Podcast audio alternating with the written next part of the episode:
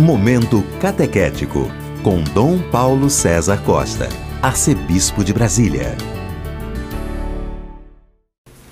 Amados e amadas de Deus, estamos celebrando este quarto domingo da quaresma, domingo letário. Domingo letário é como se fosse uma certa pausa no processo penitencial, da nossa caminhada de preparação para a Páscoa. É a igreja que tem a percepção que já caminhamos um pouco, que já crescemos, que já nos colocamos no caminho da conversão. Temos diante de nós um texto tirado do capítulo 15 do Evangelho de São Lucas, dos versículos de 1 a 3, depois dos versículos 11 a 32. Naquele tempo, os publicanos e pecadores aproximavam-se de Jesus para o escutar. Os fariseus, porém, os mestres da lei criticavam Jesus. Este homem acolhe os pecadores e faz refeição com eles. Então Jesus contou-lhes esta parábola. Um homem tinha dois filhos. O filho mais novo disse ao pai: Pai, dá-me a parte da herança que me cabe. E o pai dividiu os bens entre eles. Poucos dias depois, o filho mais novo juntou o que era seu e partiu para um lugar distante. E ali esbanjou tudo numa vida desenfreada. Quando tinha gasto tudo que possuía, houve uma grande fome naquela região. E ele começou a passar necessidade. Então foi pedir trabalho a um homem do lugar que o mandou para seu campo cuidar dos porcos. O rapaz queria matar a fome com a comida que os porcos comiam, mas nem isto lhe davam. Então caiu em si e disse: Quantos empregados do meu pai têm pão com fartura, e eu aqui morrendo de fome? Vou-me embora, vou voltar para meu pai e dizer-lhe: Pai, pequei contra Deus e contra ti. Já não mereço ser chamado teu filho. Trata-me como um dos teus empregados. Então ele partiu e voltou para seu pai. Quando ainda estava longe, seu pai o avistou e sentiu compaixão. Correu-lhe ao encontro, abraçou e cobriu de beijos. O filho então lhe disse: Pai, pequei contra Deus e contra ti. Já não mereço ser chamado teu filho.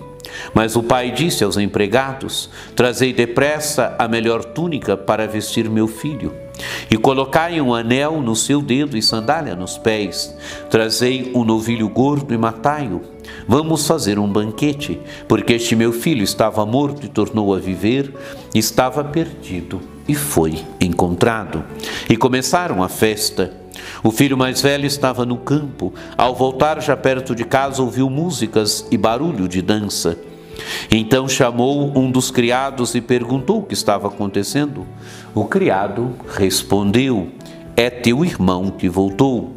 Teu pai matou o novilho gordo, porque o recuperou com saúde. Mas ele ficou com raiva e não queria entrar. O pai saindo insistia com ele.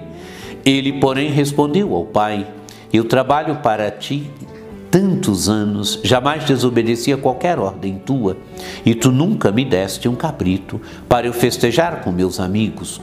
Quando chegou este teu filho que esbanjou teus bens com prostitutas, matas para ele o um novilho cevado.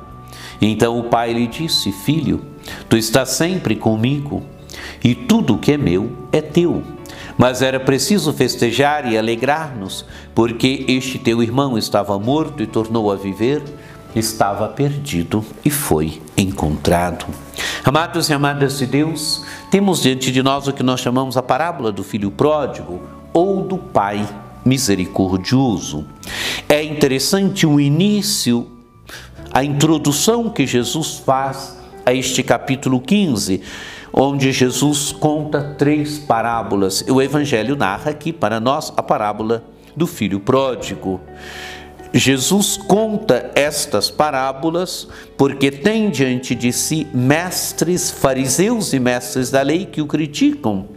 Criticam por quê? Porque Jesus acolhe os pecadores e faz refeição com eles. Jesus é criticado por causa disso, pela sua proximidade com os pecadores, porque ele se senta à mesa com os pecadores. E Jesus vai contar então essas parábolas, e aqui a parábola do filho pródigo, do pai misericordioso, do filho que saiu de casa, pegou a, a, parte da sua herança, saiu de casa, gastou seus bens, e quando estava no fundo do poço, e como o Evangelho descreve esse fundo do poço? Ele trabalhava com os porcos e nem a comida que os porcos comiam ele tinha para comer. O porco para o judeu é um animal impuro. E ele não tinha nem a comida que os animais impuros comiam. Chegou no fundo do poço e ali ele se lembra que os empregados do seu pai têm pão com fartura. Vou voltar para a casa do meu pai. E sai até o discurso: Pai, pequei contra o céu e contra ti. Não mereço mais ser chamado teu filho. Trata-me como um dos teus empregados. E quando ele está voltando, o pai o avista e o pai tem compaixão, porque o pai ama. Amados e amadas de Deus, o pai desta parábola é Deus, é o nosso pai, que tem um imenso amor por cada um de nós, que é misericordioso, que tem compaixão. O pai o avista. E o pai vai ao encontro do filho e o recebe como filho, recebe com beijo, lhe dá uma túnica nova, sandália, sandália nos pés, anel no dedo lhe restitui a dignidade de filho, porque ele é filho. Ele saiu de casa, ele se afastou da casa do pai, ele levou uma vida desenfreada, mas ele é filho. E o pai o recebe como filho. Não só o recebe como filho, mas o recebe com festa. Agora manda matar o novilho, novilho gordo e faz festa. Faz festa porque esse seu filho estava morto e tornou a vida, estava perdido e foi encontrado. Mas é interessante agora a atitude do irmão mais velho. O irmão mais velho está no campo cuidando das coisas do pai. E volta, volta e ouve o barulho da, da, da festa e não quer entrar. E pergunta ao empregado o que, que está acontecendo, e ele diz: É teu irmão que voltou. Ele não quer entrar. Porque, amados e amadas de Deus, ele vive na casa do pai, mas ele não conhece o pai.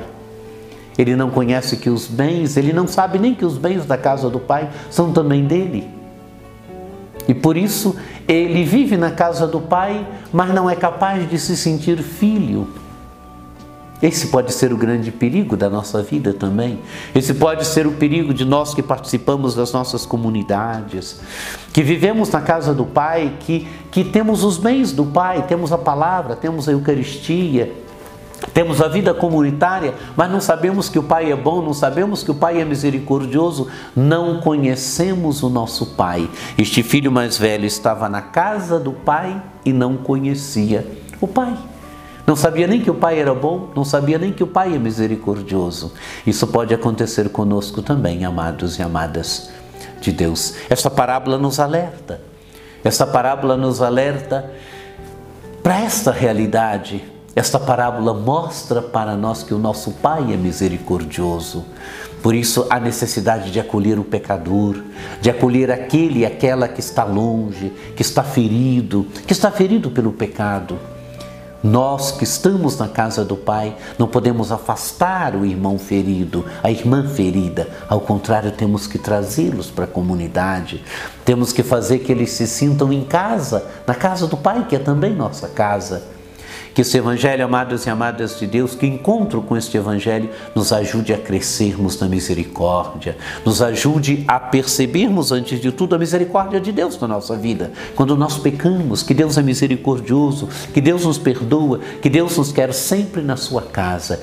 Que este Evangelho nos ajude a crescermos como comunidade, comunidades da misericórdia, comunidades do amor, comunidades que verdadeiramente acolhem, acolhem o irmão ferido acolhe o irmão necessitado, acolhe o irmão pecador que está voltando e quer, quer ser acolhido. Que este Evangelho nos ajude, nos ajude a crescermos, a percebermos a misericórdia do Pai do céu e a crescermos na misericórdia.